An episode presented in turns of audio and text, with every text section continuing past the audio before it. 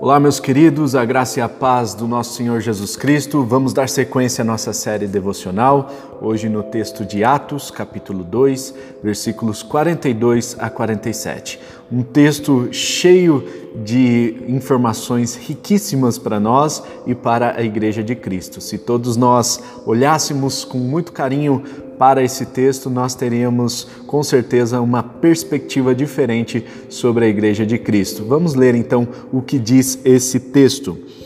Versículo 42 diz: Eles se dedicavam ao ensino dos apóstolos e à comunhão ao partir do pão e às orações. Todos estavam cheios de temor e muitas maravilhas e sinais eram feitos pelos apóstolos. Os que criam mantinham-se unidos e tinham tudo em comum. Vendendo suas propriedades e bens, distribuíam a cada um conforme a sua necessidade. Todos os dias continuavam a reunir-se no pátio do templo, partiam pão em suas casas e juntos participavam das refeições, com alegria e sinceridade de coração, louvando a Deus e tendo a simpatia de todo o povo. E o Senhor lhes acrescentava diariamente os que iam sendo salvos. Meus irmãos, nós bem sabemos que nenhuma igreja é perfeita. Aliás, se você descobrir a igreja perfeita aqui na terra, eu quero te dar uma dica: não entre nela pois, pois você vai estragar essa igreja. Então, se você entrar nessa igreja, você vai estragar. Né? Então, é, é muito importante que a gente entenda isso, que a igreja é feita de pessoas. E hoje em dia tem essa, é, essa neura de muitos cristãos né, que querem ir atrás da igreja perfeita e buscam aqui e acolá a igreja perfeita, que tem um pastor, que tem um figurão, que é um figurão, que tem uns ministérios muito ativos, que tem ah, atividades tanto para o velhinho quanto para a criança, para todas as idades, homens, mulheres, enfim. Nosso desejo é sempre buscar a melhor igreja, a igreja que já está estruturada ali. E quando nós olhamos para o texto bíblico, nós vemos aqui é, que tem elementos uh, importantes que a gente precisa olhar numa igreja. Primeira coisa que nós precisamos entender é que aqui no livro de Atos, Lucas não quis dar uma imagem de igre da igreja perfeita. A igreja antiga também não era uma igreja perfeita. A igreja antiga também não era a igreja dos sonhos, mas é uma igreja que era cheia do Espírito Santo. Nós percebemos que logo depois que eles receberam o Espírito Santo, então essa igreja passou por um crescimento vertiginoso, mais de 3 mil pessoas foram acrescentadas naquela pregação de Pedro, e nós vemos aqui o poder do Espírito Santo atuando na vida da igreja. E portanto, essa igreja aqui não serve de modelo para nós, no sentido de que nós devemos copiar esses elementos que a igreja antiga possuía, mas serve de modelo para sermos sim e buscarmos ser, sermos uma igreja cheia do Espírito Santo. Uma igreja cheia do Espírito Santo, ela manifesta aqui pelo menos 10 itens que eu consegui é, achar nesse texto. Né? Eu, eu, acredito que tem mais. Tem alguns aqui que eu, é, na leitura até a gente passa despercebido. Mas eu levantei aqui pelo menos 10 itens que aquela igreja que é cheia do Espírito Santo, ela vai manifestar. Primeiro item, é didaquê. Né? Didaquê é a palavra grega para ensino dos apóstolos. Então, essa, essa, esse ensino dos apóstolos era a Bíblia diz aqui que eles se dedicavam ao ensino dos apóstolos, ou em outras versões, eles perseveravam no ensino dos apóstolos. Eles aprenderam dos apóstolos o, o, todos os ensinamentos para si, então eles tinham ali um momento para aprendizado, um momento para a escola bíblica, um momento em que eles compartilhavam o ensino que os apóstolos receberam do próprio Cristo né? Então, vamos fazer aqui um adendo, né? Eles receberam o ensino do próprio Cristo e eles compartilhavam esse ensino, então, para a Igreja de Cristo. Esse ensino ficou conhecido como Didaquê. Né? Esse Didaquê, é, existe até um documento produzido pelos próprios apóstolos, um documento que é, ele se tornou apócrifo, né? não é um documento inspirado por Deus, mas é um, um documento que contribui muito para a, a, a, prática da igreja. Esse documento, se você procurar aí na internet, tem fácil, fácil, viu? Então, esse documento ele está à, à disposição aí, traduzido já para o português, né? E ele ajudava no dia a dia da igreja. O Didaquê, então, seria o ensino dos apóstolos. Como que nós podemos traduzir para os nossos dias de hoje? A igreja cheia do Espírito Santo é aquela igreja que olha para a palavra de Deus, que traz ensino da sã doutrina, é uma igreja que prega a palavra de Deus corretamente, sem meias palavras, sem colocar panos quentes, sem esconder a verdade. Toda a verdade precisa ser dita. Prega a palavra integralmente a todas as pessoas. Isso é muito necessário e nós precisamos entender que a igreja cheia do Espírito Santo é a igreja que prega a verdade, uma igreja que manifesta uh, o Espírito Santo, né? É uma igreja que tem um bom ensino da palavra de Deus. Segundo elemento aqui dessa igreja cheia do Espírito Santo é a coinonia. Diz ainda no versículo 42 que eles é, perseveravam no ensino dos apóstolos e a comunhão. Então eles persistiam, eles se dedicavam à comunhão, eles tinham uma comunhão muito forte. E o que vem a ser essa comunhão, essa palavra coinonia? Coinonia é muito mais do que ter uma um relacionamento superficial entre os irmãos. Eles tinham um relacionamento de profundidade, de modo que nós vemos aqui mais para frente, eles partilhavam as coisas, eles vendiam todas as coisas, eles, é, não, eles não tinham nada o que eles diziam assim, isso é meu e você não pode tocar. Então eles partilhavam tudo que eram do, do seu próprio né, das suas coisas mais íntimas, eles partilhavam uns com os outros. E isso é comunhão, isso é viver de forma a partilhar as coisas que estão mais escondidas dentro do seu coração, de forma que um vai ajudando o outro, um vai ah, contribuindo na caminhada do outro e todos vão crescendo de forma mais igualitária. Nós temos aqui o terceiro elemento de uma igreja é, cheia do Espírito Santo, uma, um terceiro elemento manifesto aqui numa igreja cheia do Espírito Santo, que é o partir do pão.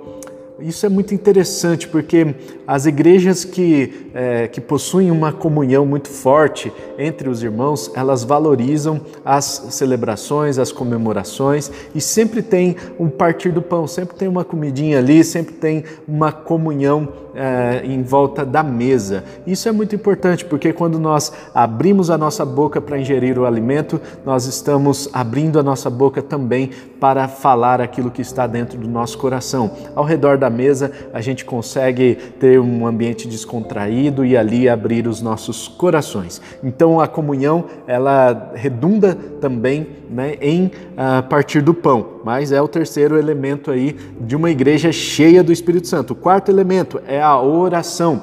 Uma igreja que é cheia do Espírito Santo, ela ora muito é uma igreja que busca a presença de Deus. Nós vemos aqui o Pentecoste acontecendo com aquelas 120 pessoas que estavam reunidas e eles estavam orando, eles estavam buscando a Deus. Eles não estavam apenas ali eh, assistindo Netflix, eles estavam orando, eles se dedicavam à oração. E isso é muito importante, meus irmãos, porque tem muito crente, muito cristão que não ora.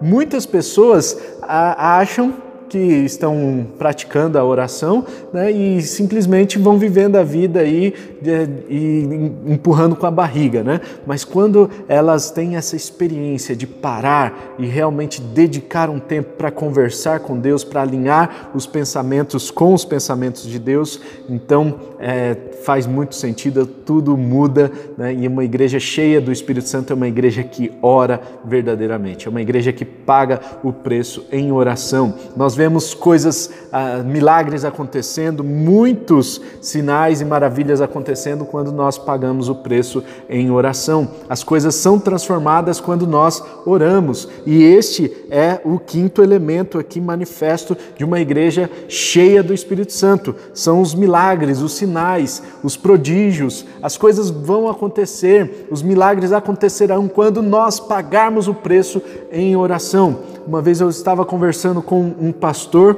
sobre os milagres e, é, e curas e, e libertações que acontecem em algumas igrejas e não em outras. E aí a gente estava conversando sobre esse assunto e ele falou assim: puxa, se nós nos entregássemos à oração e ao jejum, esses milagres também aconteceriam aqui no nosso meio.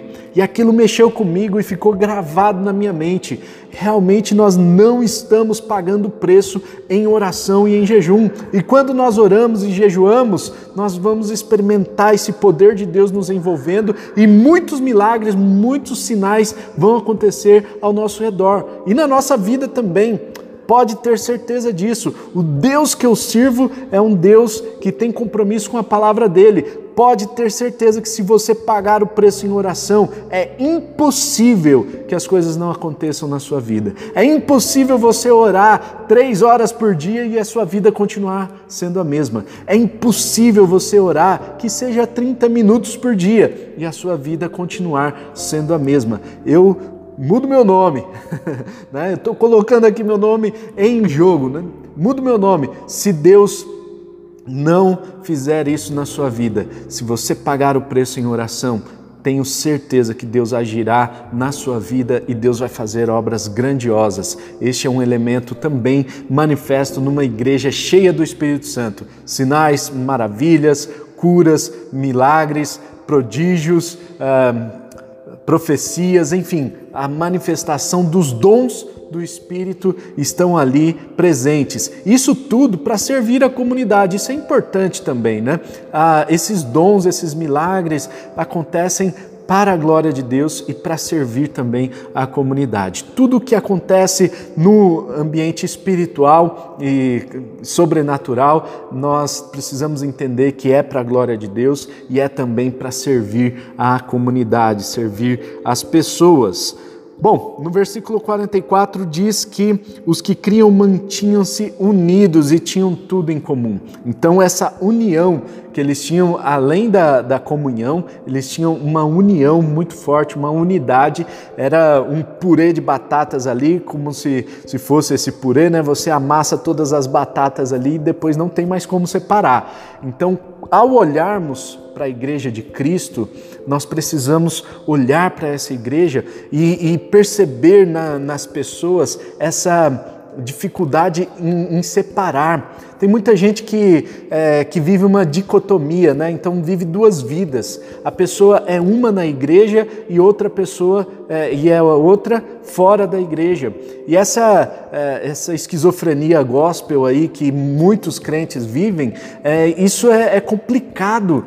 Né? Então aqui nós vemos que ah, o Espírito Santo ele atua numa igreja que é é, cheia do Espírito Santo, né, ele, o Espírito Santo vai atuar manifestando essa unidade, de forma que a gente vai olhar para a pessoa e a gente vai ver a igreja como um todo. A gente vai olhar para a pessoa, seja no trabalho, seja na escola, seja na, na família, seja na rua, no comércio, aonde quer que esteja, nós vamos olhar para essa pessoa e nós vamos ver a igreja ali manifesta. É este o grande segredo de uma igreja cheia do Espírito Santo. Nós somos é, a representação viva dessa igreja, da igreja de Cristo. E se nós somos cheios do Espírito Santo, então nós vamos manifestar essa unidade, essa unidade com todo o corpo. Ao olhar para mim, vocês não estarão vendo o Paulo, mas estarão vendo o corpo de Cristo porque eu sou uma representação do corpo e essa unidade faz com que a gente se torne um, um átomo, né? É algo inseparável, algo que não dá para separar, tá certo? Então, essa unidade é muito importante que o corpo de Cristo tenha, é muito importante que a igreja cheia do Espírito Santo também manifeste. Em sétimo lugar, tem aqui ah, no versículo 45, dizendo que vendendo suas propriedades distribuíam a cada um conforme as suas necessidades. Meus irmãos, era uma igreja que trazia provisão para aqueles que eram menos favorecidos. Era uma igreja que olhava para as pessoas que é, que eram que tinham menos posses. Né? Então era uma igreja que repartia seus bens, era uma igreja generosa. Aqui, meus irmãos, não tem em nenhum lugar dizendo que eles viviam uma, uma espécie de comunismo. Não era um socialismo aqui que eles estavam vivendo.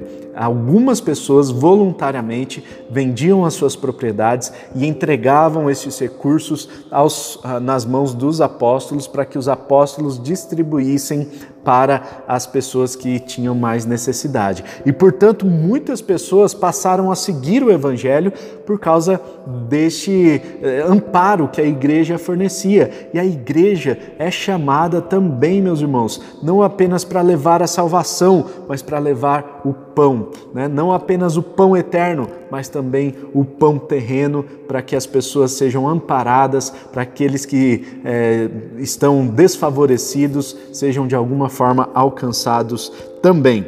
Oitavo elemento aqui é que eles se reuniam todos os dias. No versículo 46 diz que eles se reuniam todos os dias. E tem gente que reclama de, uma, de um culto por domingo apenas, né? Mas vamos lá, meus irmãos. Não é essa a questão aqui. A questão toda é que eles encontravam prazer em reunir-se nas casas e no templo. Então eles tinham vários modelos de culto, vamos dizer assim, e eles adoravam a Deus tanto nas casas quanto no templo. Assim eles tinham é, essa, esse revezamento, essa essa diversidade no culto, não era um culto enjoativo e, portanto, eles tinham essa oportunidade de reunir-se de casa em casa, nos grupos pequenos, células, enfim, né, como, chame como quiser, mas esse era o método que a igreja antiga usava. E eles se reuniam também no templo, como um só corpo, eles adoravam o Senhor, cantando louvores e estudando a palavra de Deus. Eles participavam das reuniões, tinham alegria e sinceridade de coração nessas reuniões, louvavam a Deus é, e, e, tinham a simpatia de todo o povo. Isso é muito interessante, meus irmãos. A igreja ela precisa contar com a simpatia da comunidade. A igreja precisa fazer a diferença na comunidade de forma que a comunidade reconheça a importância dessa igreja ali naquela comunidade. Caso contrário, essa igreja ela está avessa às, às responsabilidades, ao chamado da, daquela comunidade. Então, a, a comunidade precisa reconhecer a, aquela igreja como uma igreja que faz a diferença no lugar onde ela está. Se essa igreja não conta com a simpatia dos vizinhos, tem problema aí. Cristo não está sendo glorificado. Se tem gente que odeia morar ao lado de uma igreja, seja por causa do barulho, seja por causa da confusão que está causando, seja por qualquer motivo é, que for, essa igreja não está sendo sal e luz, não está sendo a igreja de Cristo, não é uma igreja cheia do Espírito Santo. Essa igreja precisa contar com a simpatia de todo o povo. Isso é importante, meus irmãos. Esse testemunho da igreja é muito importante, o testemunho na comunidade. Amém? E por último, o décimo elemento aqui de uma igreja cheia do Espírito Santo é que o Senhor acrescenta diariamente os que iam sendo salvos. Então, uh, o Senhor vai acrescentar naquela igreja que é cheia do Espírito Santo. Uma igreja saudável, ela cresce naturalmente. Não precisa fazer isso ou aquilo, mas é aquela igreja que é saudável, ela vai crescer naturalmente, porque o Senhor vai mandar as pessoas, o Senhor vai mandar diariamente aqueles que vão sendo salvos, aqueles que vão tendo um encontro com Jesus, Deus vai direcionando para aquela igreja que é saudável, aquela igreja que prega verdadeiramente a palavra de Deus, aquela igreja que manifesta pelo menos esses dez itens aqui, né? E é a igreja que é cheia do Espírito Santo. Amém? Que eu e você sejamos uma igreja cheia do Espírito Santo, que as pessoas ao olharem para nós não veja eu, não veja você, mas veja o corpo de Cristo unido, não veja apenas uma pessoa, mas veja a unidade do corpo e representada ali na sua pessoa. Nós somos cristãos e precisamos assumir essa identidade diante de toda a sociedade e todos verão que Cristo é glorificado nas nossas vidas, que o nosso testemunho seja um testemunho que glorifique ao Senhor. Vamos orar? Pai Celestial, muito obrigado por este estudo, obrigado a Deus porque o Senhor nos dá essa oportunidade de estudarmos a palavra de Deus, de nos aprofundarmos nos textos bíblicos e que assim nós possamos refletir um pouco mais sobre a sua igreja, sobre as nossas vidas também, que assim, ó Deus, nós possamos ser edificados pelo estudo da sua palavra, que cresçamos no conhecimento de ti, ó Deus, e que a cada dia o Senhor ministre ao nosso coração trazendo a transformação que nós precisamos para que nós possamos ser cristãos fiéis neste mundo, para que possamos levar a mensagem de salvação a todas as pessoas. Deus, que em nome de Jesus o Senhor nos ensine no dia de hoje a sermos verdadeiros cristãos, a sermos pessoas cheias do Espírito Santo, queremos buscar essa plenitude do Espírito Santo, queremos, a Deus, ser cheios do teu poder, da autoridade do teu Espírito Santo,